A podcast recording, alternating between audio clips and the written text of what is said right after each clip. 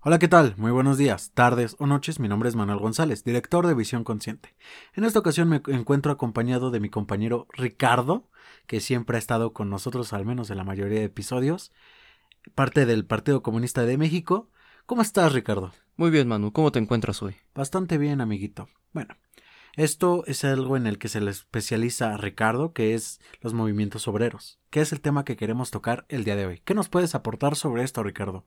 Bueno, los movimientos obreros es un tema muy controversial. Eh, los movimientos obreros como tal surgen a partir del siglo XX.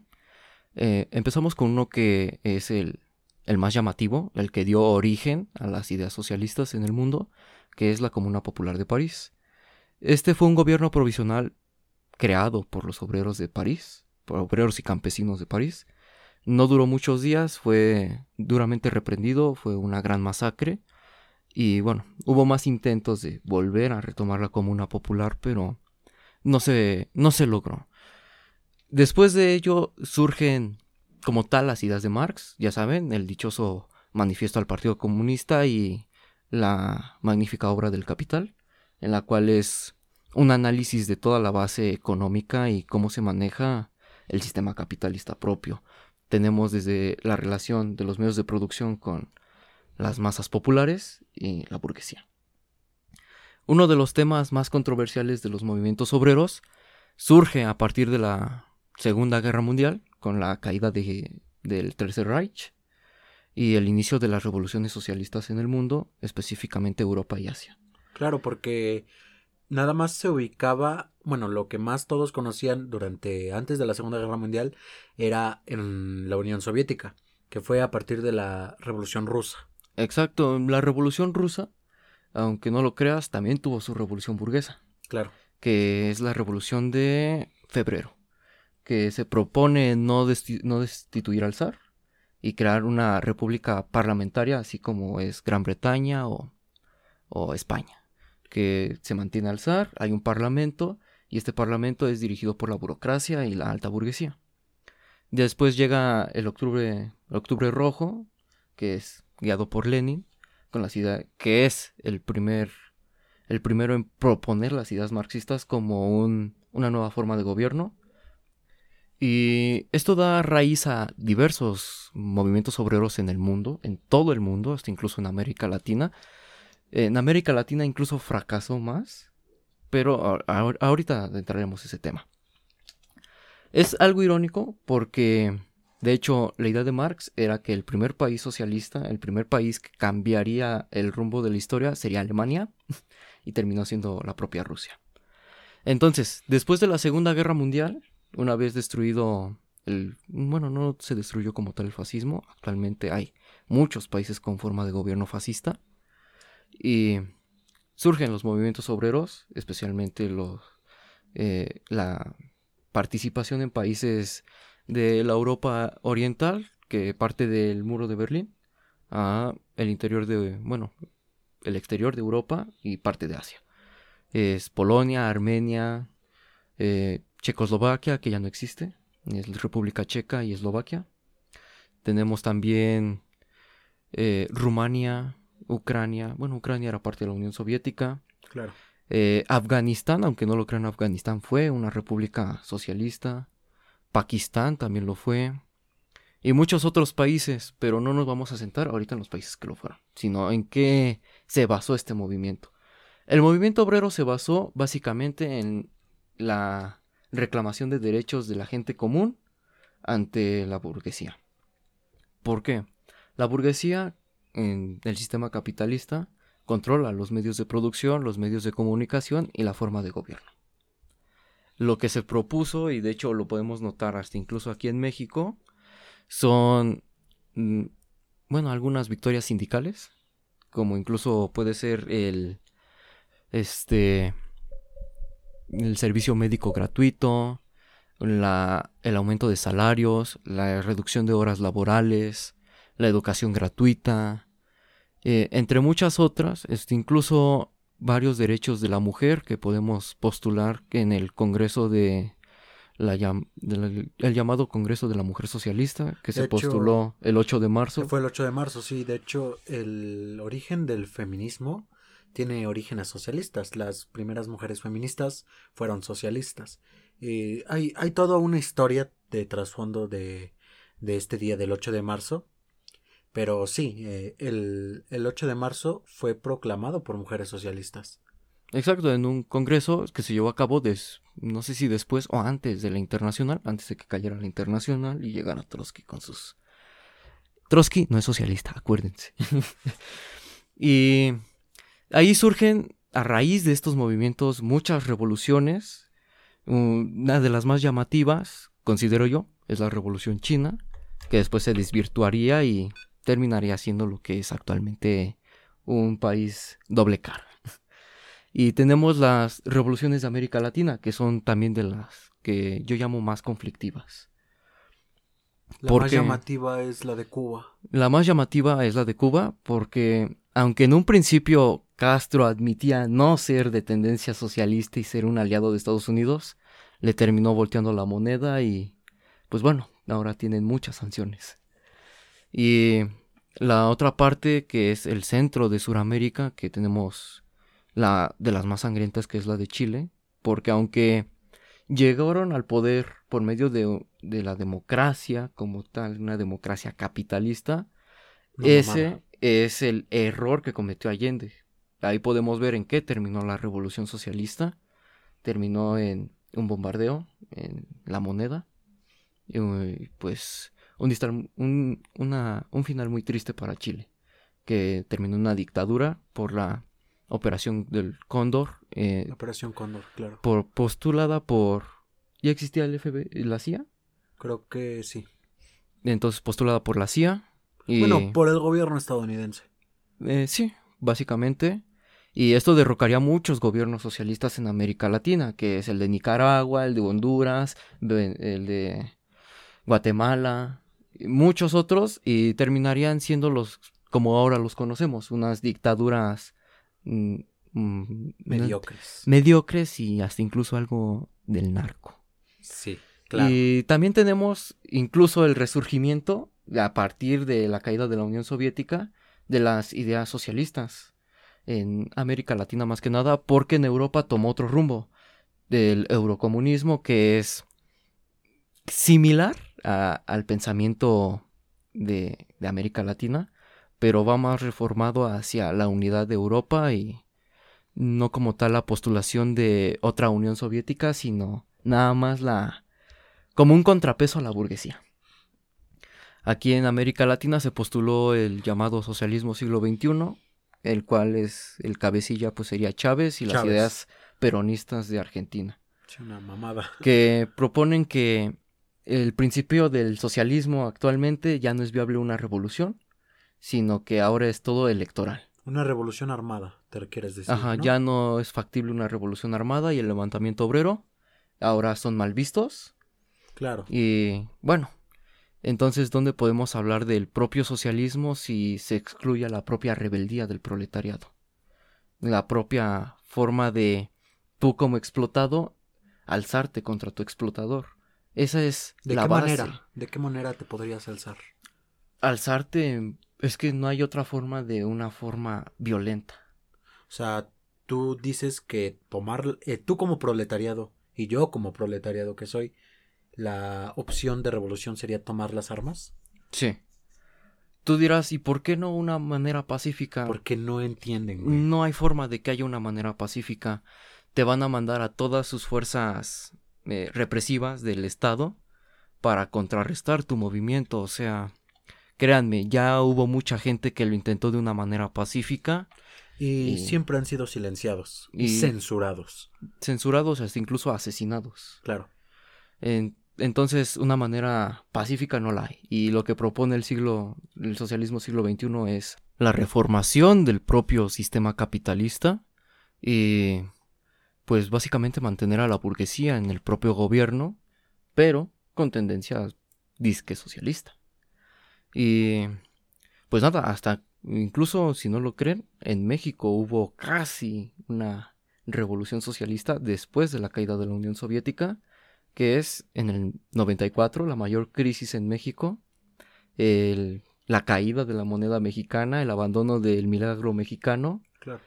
eh, el Tratado de Libre Comercio y el surgimiento del zapatismo.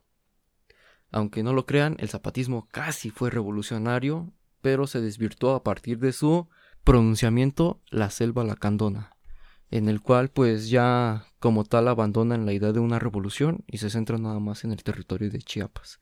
Actualmente todavía existe ZLN, todavía existen las asambleas de los caracoles, muchos pueblos de Chiapas pertenecen a ZLN y pues bueno, ese territorio no es federal, pertenece a ZLN incluyendo Palenque.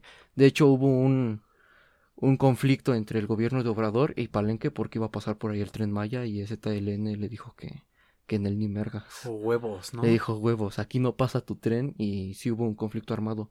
Y bueno, este es un dato, no tiene nada que ver con los movimientos obreros, pero les voy a dar un dato sobre STLN. Cuando pasó todo este conflicto, créeme que esto nunca se mencionó en los medios de, comunicación, pero literalmente la selva fue bombardeada por el ejército mexicano.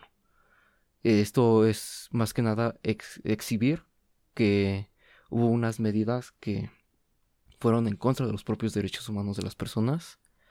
No sé si conozcas qué es el Palm, utilizado en la guerra de Vietnam. Es como un es como un derivado del petróleo, combustible, pero lo avientan desde aviones caza y queman todo lo que todo lo que toca se quema, todo. ¿Como ácido? Ajá. Pero es una explosión, incluye una explosión. Claro. De hecho sale en la película de Forrest Gump cuando estás rescatando a los soldados y dice que van a venir los cazas y van a, van a poner la palm en toda la zona. No sé si recuerdas la escena. Sí, sí, sí, sí, sí que se quema todo, ¿no? Ajá, eso hicieron en la selva. Y o sea, ahorita muchos proponen que, ay, sí, es que el gobierno de antes sí se preocupaba por la selva. No, güey, lo llenaron todo de la palm. Murieron muchas criaturas endémicas. Y personas indígenas que no tenían nada que ver con la guerra. Imagínate tú ser un indígena, no tienes ni idea qué está pasando porque... Y de nada huevos. O sea, estamos hablando que en ese entonces Chiapas era la nada. No había ni siquiera carreteras. Para ir a Chiapas te tardabas un día seguido. En coche. Y de la nada, tú estás en tu casa, ves un helicóptero y te empiezan a rafaguear porque eres indígena y de seguro eres zapatista. O sea, créanme que realmente fueron, fue una guerra muy, muy sangrienta. Pero pues últimamente el ejército mexicano se la peló y ganó ese TLN con piedras, palos y machetes. Ahí es donde podemos ver que la voluntad de un pueblo mueve montañas. Claro. Sí, el, el hecho de que el pueblo unido jamás será vencido. Así que si tú perteneces a una organización llámese feminista o cualquier otro colectivo de cambio de gobierno, pues tal vez no estoy de acuerdo con tus ideas del todo. Pero ten en cuenta. Eso no, en esto es irrelevante, güey. Pero quieres decir que siendo de cualquier movimiento social, ¿no? Ten en cuenta que la unidad ideológica entre todos es lo que... La clave. La clave. Porque si tú, por ejemplo, tú trotskista, tú maoísta, tú marxista-leninista y tú feminista se unen en un colectivo, no llegarán muy lejos. Claro. Tienen que encontrar similitudes en su movimiento y ver qué es el objetivo. Y el respeto a estas, o sea, tal vez tú no compartas ideales con, no sé, el colectivo feminista, pero respetas. Mm, pues sí, se respetas. O sea, al fin y al cabo, por ejemplo, tal vez ellas no conozcan muy bien tu tu movimiento y te respetan al fin y al cabo. O sea, el, el respeto a las luchas ajenas es lo primordial, ¿no? Sí, últimamente todas las organizaciones que se unen al movimiento obrero en el momento de la revolución, pues son compañeros. Por ejemplo, yo como comunista tenemos un conflicto con el anarquismo porque postulamos que el anarquismo es idealista e incluso, bueno, esto va a un tema más filosófico, que, pues bueno, proponen una idea muy fantasiosa. Muy fantasiosa. Ajá, y... Como la de John Lennon en Imagine, ¿no? Ajá, o sea, o sea, su idea es buena, o sea, sí es muy bonito y todo, pero es muy simple, muy fantasioso. Hay que poner los pies en la tierra. Ajá, y bueno, en trabajo de campo, ellos son también nuestros aliados, porque últimamente luchan contra el sistema capitalista, aunque terminen siendo un poco de la pequeña burguesía. El, enemigo de mi enemigo es mi amigo. Básicamente. Ya en momentos postrevolucionarios, pues ya es otro tema. Claro. Entonces, el movimiento obrero eh, ha ayudado mucho a la sociedad. Porque, por ejemplo, si tu papá trabaja en una fábrica, si tu papá trabaja en una empresa o así, gracias a estos movimientos obreros, tiene sus derechos como trabajador, tiene su derecho a un pago justo y a una determinada hora laboral, aunque no es del todo respetada. Claro.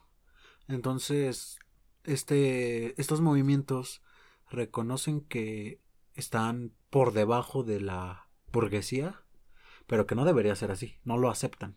Más bien no.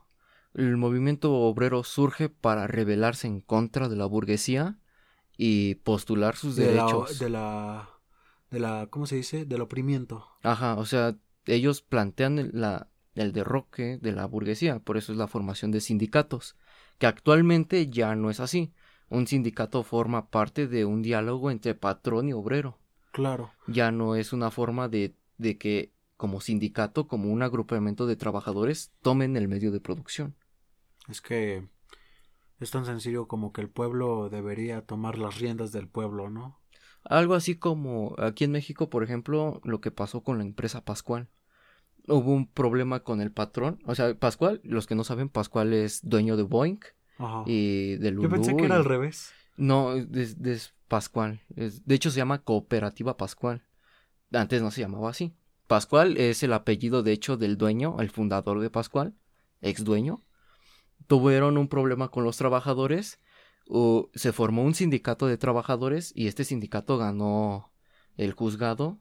Destituyeron al patrón y actualmente la fábrica de Pascual es dirigida por el sindicato de Pascual. Por el propio proletariado. Ajá, por los propios trabajadores. Por eso es Cooperativa Pascual. Sí, o sea, ahí aplica mucho la tierra es de quien lo trabaja, ¿no? Ajá, y pues podemos ver un ejemplo de cómo realmente debió ser una lucha sindical. Tomar el medio de producción, aunque actualmente Grupo Pascual es corrupción. Corrupción, claro. Y pues bueno, eh, los movimientos obreros nos han ayudado mucho, ya lo mencioné, que es educación, salud, horas laborales correctas y tus derechos como persona, porque tú no tienes los mismos derechos, o sea, duele, suena feo, pero es la realidad. Tú como trabajador no tienes los mismos derechos que la de alguien que vive en la burguesía. claro, No es lo mismo una mujer burguesa que una mujer trabajadora claro. no viven lo mismo. O sea, sí, bueno, esto pues, dirá una feminista, ay, no, ¿cómo no? Pues no, o sea, sí habrá similitudes, por ejemplo, Claro, en el porque son mujeres. Porque En- son mujeres, ajá, sí, sí, sí. en La acoso. problemática de simplemente ser mujer. Pero queremos decir, mm, puede ser el ejemplo con un hombre.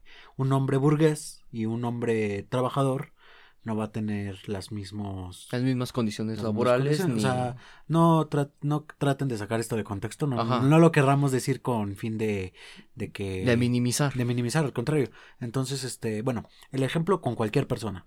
Ajá, o sea, no tienes las mismas oportunidades laborales. Claro, Mm, Por ejemplo, la calidad de vida cambia. Ajá, un patrón, un burgués, no hace nada en su medio de producción como tal. O sea, sí invirtió el capital, sí dio la primera parte, ¿no? Pero como tal, él no trabaja. Si tú quieres capitalizarte, si tú quieres ser burgués y tienes un medio de producción, la primera regla es no trabajas en tu medio de producción. O sea, tú metes dinero para que mueva dinero.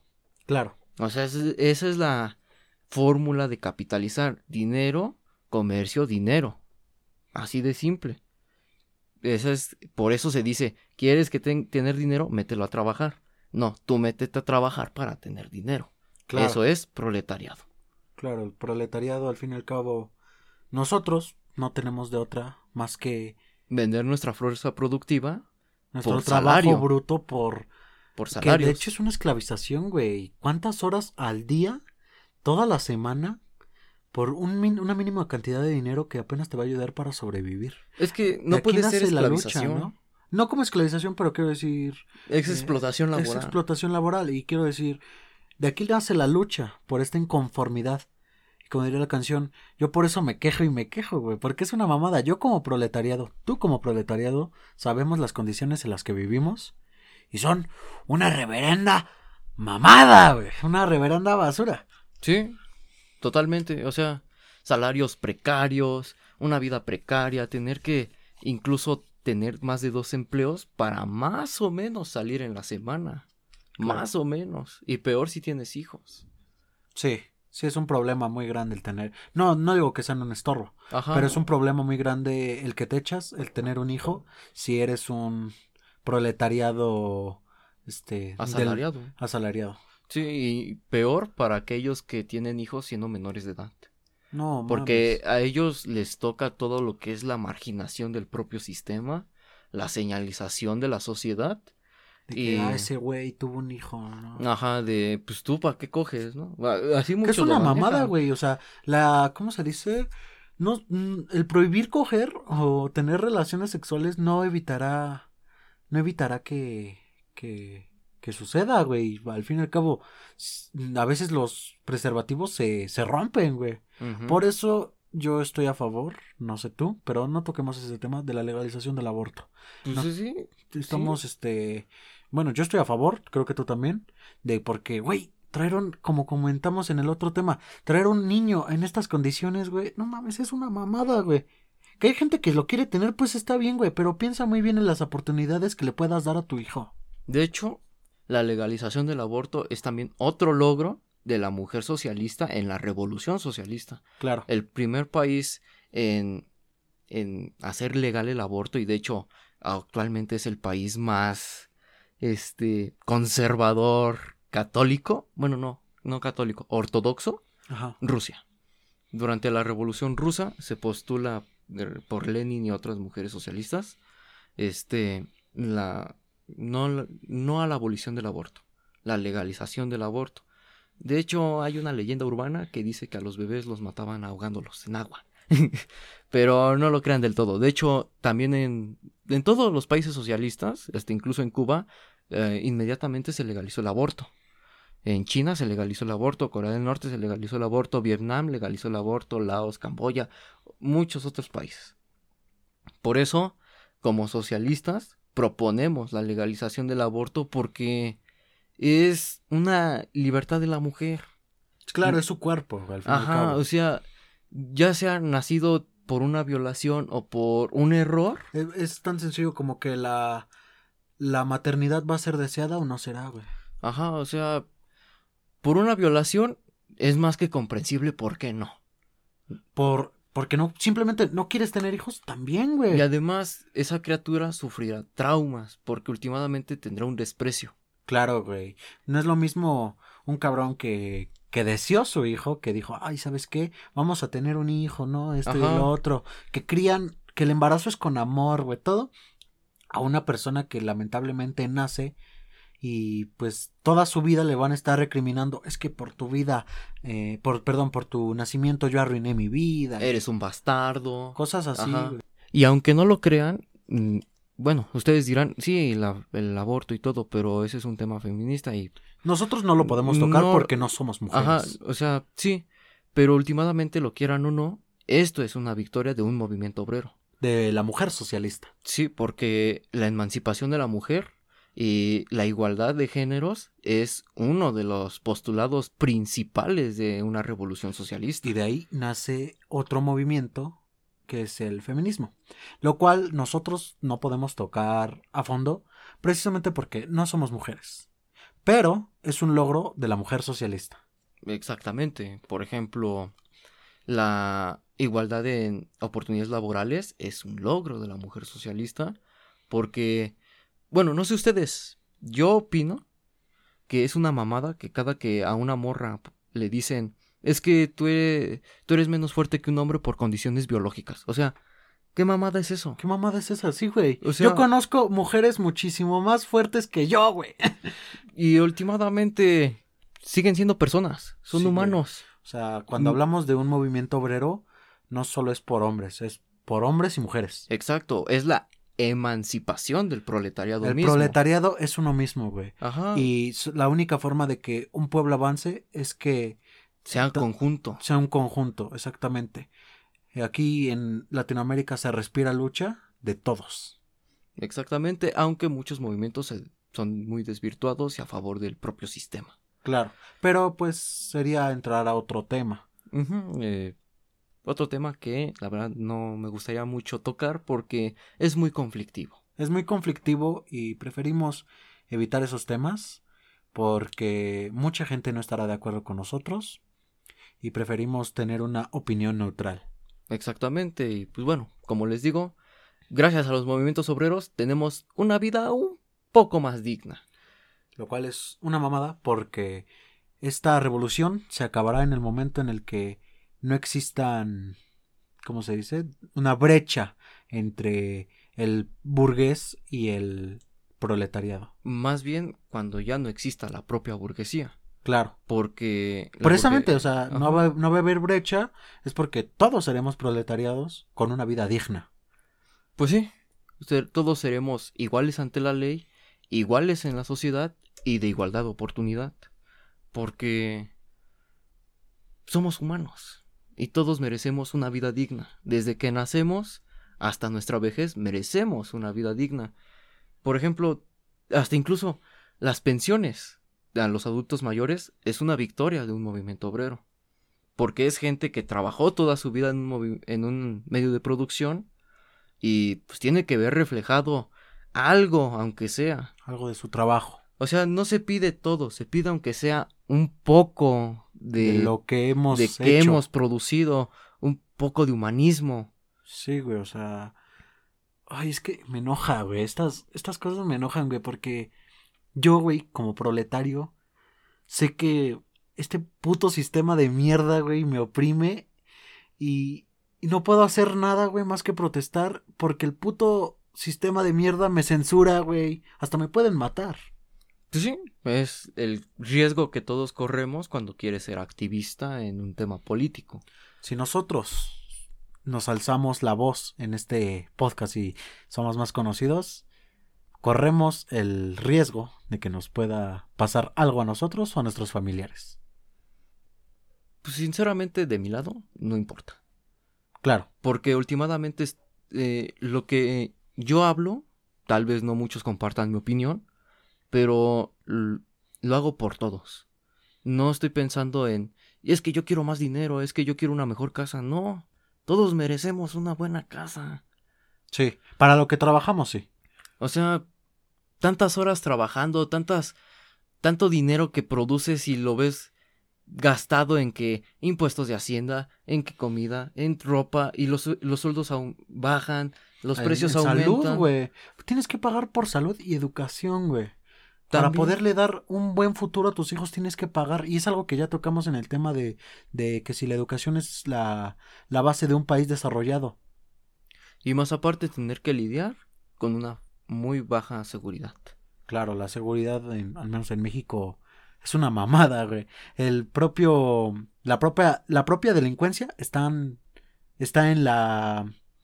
Vestidos de policía. Vestidos de policía, güey. Es el AMPA con uniforme. Exacto, o sea, y para todas esas gentes que se trasladan a sus lugares de trabajo, todavía tener que soportar ser arrebatados de, lo poco que tienen.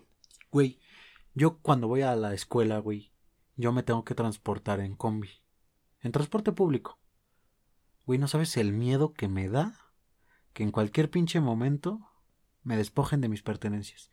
Miren, yo sé que es material, pero a mí me ha costado, este celular que traigo, a mí me costó cada centavo, güey. Y yo sé el esfuerzo que me costó. Si a mí, no sé, me robaran el micrófono con el que estamos grabando, güey, obviamente me va a doler porque me costó. Sabía, no hay forma de que el miedo no nos invada. Exacto, y pues no podemos hacer nada, lamentablemente, porque vivimos en un sistema donde los de arriba viven bien y lo podemos ver aquí en México, si no me creen, échense un vistazo a cómo es Santa Fe, la área más rica de la Ciudad de México. O sea, ahí no viven lo que nosotros vivimos. Ahí básicamente todo lo verás limpio, seguro. Muchas personas piensan que lo que tenemos es envidia a lo que ellos tienen. Pero no es así. Ellos viven así gracias a nuestro trabajo, güey. A nuestra producción, a nuestro... Si no fuera por nosotros, no vivirían como están, güey. Básicamente, entiendan, todos nosotros, siendo proletariados, siendo clase baja, bueno, baja... no somos clase media, baja, güey. Para nada. La clase baja es un insulto para nosotros. Bueno, sí, la clase oprimida, claro. somos los pilares que levantan las riquezas de ellos. Lo quieran o no. Y habrá muchos. Es que mi papá este, trabajó muy duro. Sí, lo hizo. Pero tu papá ya no trabaja ahí. Tu papá ahora contrata gente para que trabajen por él. Ese es el propósito del burgués. Contrato gente para que trabaje para mí. No para que yo trabajara a la par de Los ellos exploto. los exploto para yo mantener mi riqueza y tener una vida digna para mí, a mis condiciones. No me estoy preocupando por si ellos van a comer mañana, si tienen deudas, si su hijo tiene una enfermedad, eso no me importa. Eso es lo que piensa el burgués. Por eso es el propósito de un movimiento obrero. Por eso es importante tomar partido y protestar en contra de esto, sea del país que seas, porque en todos los países pasa esto. No me vas a decir que en la Unión Europea, por ser una, una unión económica y que tienes el mismo derecho como ciudadano español, el mismo derecho a un ciudadano alemán, no pase esto. Claro que pasa. Hay desigualdad y hay guetos en todos lados. En todos lados no va a haber ningún lugar donde tú veas que todos viven igual ante la ley, igual ante la sociedad y que tienen las mismas oportunidades de, de empleo y de riqueza. O sea, no la hay. Lamentablemente. Y bueno, el chiste de esto. ¿Tú crees que la revolución es con las armas? Sinceramente sí, no hay otro medio. No hay otro medio por el cual el proletariado se levante de su enojo. Claro. Sí, o sea, ninguna revolución se hizo dando flores. Exactamente. Ninguna. Lamentablemente se tiene que recurrir a la violencia para terminar con esta violencia. ¿Tú te consideras un revolucionario? Estoy por serlo. No me considero del todo porque yo también tengo mis declives. No soy el perfecto comunista que salvará a todos, no. Lamentablemente no. Pero eres parte de la revolución. Pero quiero ser parte de ella. O sea, si no la puedo dirigir, aunque sea, quiero ser parte de ella. Acompañar con una bandera que nos represente a todos ante aquellos que nos reprimen con derechos, con nuestro dinero. Simplemente es hacer un cambio para todos. Queremos dejar en claro, nosotros no somos privilegiados, no nunca lo hemos sido. Yo trabajo de hecho en un taller mecánico, o sea, me gano mi día a día pues arreglando coches o incluso haciendo trabajos X. Yo igual, haciendo trabajos X que mover cajas de archivos, barriendo, destapando, lo que sea, güey. Yo vivo el día a día. La, afortunadamente no tengo mucho la necesidad de trabajar porque pues soy una persona menor de edad y sigo sigo este pues de algún modo mantenido por mi madre, pero sé lo que es trabajar. Y entonces no lo duden, nosotros somos el proletariado, somos el pueblo y este podcast será para el pueblo. Y así debe de ser. Claro. Con esto nos despedimos, amiguitos. Espero que les haya gustado. Recuerden que el pueblo unido jamás será vencido. Espero que tengan un lindo día, linda tarde o linda noche. Nos despedimos. Hasta luego.